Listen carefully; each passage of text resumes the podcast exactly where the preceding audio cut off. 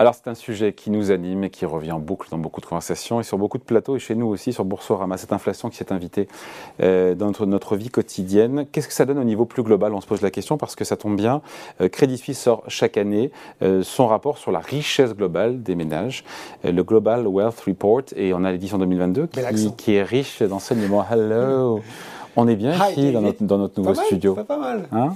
Bon, on, va y venir. évidemment, on se doute que les, il y a des nuages euh, plus sombres qui, qui s'amoncellent, mais on a un aperçu de ce qui s'est passé rétrospectivement en 2021, euh, Laurent. Et on, ne s'en est pas forcément rendu compte, mais c'était une belle année pour, euh, pour le patrimoine, pour la richesse des ménages là au niveau, au niveau mondial. Hein. oui, au niveau mondial. Et j'ai une pensée pour les peut-être les gens qui ont vu ce titre. et qui, qui, ont pesté derrière, leur écran en se disant bah moi j'ai pas vu forcément mon niveau de vie grimper mais c'est vrai que quand on additionne euh, les chiffres tels que l'a fait Crédit Suisse dans son Global Wealth Report. J'essaie de le dire aussi bien. 13e édition de cette année. 13e édition cette année sur l'épargne des ménages. Vous l'avez dit, il y a leurs actifs financiers leurs actifs non financiers, principalement dans l'immobilier. Euh, c'est en anglais, c'est librement accessible. On mettra le lien dans le replay de la vidéo pour ceux que ça intéresse, parce que c'est vraiment très détaillé. C'est une cinquantaine de pages en PDF et on peut apprendre pas mal de choses. Euh, ils nous disent qu'en 2021, David, roulement de tambour, la richesse mondiale, elle a augmenté à un rythme soutenu pour atteindre, alors c'est important, au taux de change en vigueur, le montant total de 463 600 milliards de dollars à la fin de mmh. l'année. C'est pas mal, le chiffre est assez intéressant, soit une hausse de 9,8%. C'est pas mal, surtout quand on le compare aux 6,6% de moyenne enregistrée depuis le début du siècle. La richesse par adulte, elle a augmenté de 8,4% à à peu près 88 000, dollars. Je, vous passe euh, les, quelques dollars. Euh, euh, voilà. voilà. Et, et effectivement, on nous explique quand même qu'on est sur une année historique. Ça ne dit pas forcément là aussi, petite pensée aux gens qui nous regardent, l'écart de richesse entre les gens, même si on va y venir, il y a des... C'est une moyenne. Voilà, c'est une moyenne, mais quand même une année incroyable, 2021. Euh, comment est-ce que la Banque suisse explique euh, cette progression marquée, encore une fois, sur 2021 Assez logiquement, bah, finalement, une année de reprise post-Covid avec une croissance économique, l'emploi qui redémarre, etc. Et puis pour le patrimoine des ménages, bah, tout simplement le rebond des marchés d'actifs, des marchés d'actions, la bonne tenue de l'immobilier, tout ça avec une inflation qui, à l'époque, Penny était encore à peu près sous contrôle, même si euh, ça commençait à, réaugmenter. Euh, un ensemble de facteurs positifs qui expliquent cette année historique et qui euh, ont cessé d'exister depuis. Est-ce qu'on a des données chiffrées là-dessus? Est-ce que, David, vous faites partie des UNHW UNHW, c'est quoi ça? Il a encore inventé un truc. Non, pas du tout. Ce sont les Ultra High, c'est la, la, la chronique anglaise, Ultra High Net Worth Individual. Donc ce sont les individus qui ont un patrimoine de plus de, d'au moins de 30 millions de dollars. Ceux qui sont pétés de thunes, quoi, en gros.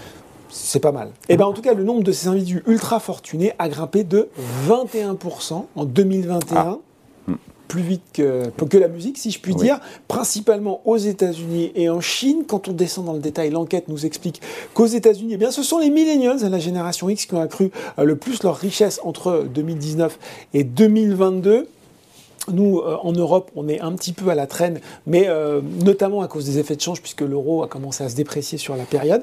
Et pour revenir à ce que je vous disais au début, ceci dit, Crédit Suisse pointe euh, des, des, éléments intéressants pour ceux qui pensent qu'il n'y a que les ultra-riches qui enrichis et que le, reste est à la traîne. Notamment, c'est un peu ce qu'on voit là, parce que leur richesse augmente deux fois et demi plus rapidement. Oui, certes, certes, certes. mais on nous dit quand même, notamment aux États-Unis, que ce sont la, c'est la richesse des ménages afro-américains et hispaniques qui a connu ah. euh, la plus forte euh, augmentation en pourcentage, grâce notamment euh, eh bien, à une hausse de ce qu'on appelle la richesse non financière principalement les, logements, et surtout cette phrase d'Anthony Shorrox, qui est l'économiste et qui est auteur du rapport, et qui nous dit que bah, finalement, L'analyse de la richesse moyenne au sein des pays et dans le monde entier nous montre quoi? Eh bien, nous montre que les inégalités de richesse à l'échelle mondiale, elles ont diminué au cours euh, de ce siècle en raison de l'accélération de la croissance dans les marchés émergents, euh, au moment où on est plutôt sur des tentations de repli euh, protectionniste, c'est un peu aussi la preuve que le libre-échange, même s'il a des effets négatifs, bah, ça marche quand même plutôt bien sur l'accroissement global. Et il nous explique que le ménage moyen a ainsi pu accroître sa richesse au cours des deux dernières décennies. Bon, ça c'est pour le rétroviseur et c'est une bonne chose. Quand on se projette un petit peu, les auteurs du rapport viennent un petit peu doucher oui. l'enthousiasme. Ben oui, puis là aussi, pas de surprise avec tout ce qu'on décrit euh, dans les Voilà, on a les taux d'intérêt qui remontent, on a l'inflation, autant de choses qui vont grignoter les actifs euh, des ménages. Euh, on, pas, on, a aussi, bien sûr, le risque d'une récession qui pointe et qui pourrait venir fragiliser un petit peu cette richesse. donc c'est sûr qu'à court terme, on n'est pas sûr de rééditer aussi bien. Ceci dit, nous dit Crédit Suisse, le produit intérieur brut mondial, il augmente au rythme relativement rapide, en tout cas un petit peu plus rapide que ce qu'ils avaient euh, prévu cette année.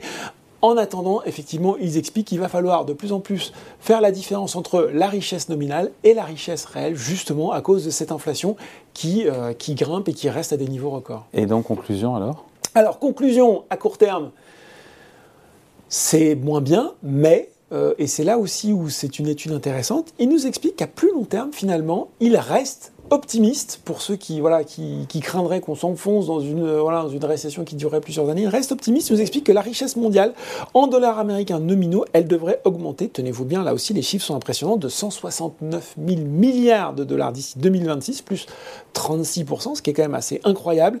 Euh, et surtout, en fait, que euh, justement, là aussi, un espèce de rééquilibrage. Finalement, les pays à revenus faibles ou intermédiaires, aujourd'hui c'est 24% de la richesse mondiale, ils pourraient représenter 42% euh, de la croissance de la richesse au cours des cinq prochaines années. Donc la richesse va continuer à croître, elle va plutôt profiter aux pays j'ai envie de dire, qui en ont le, plus besoin.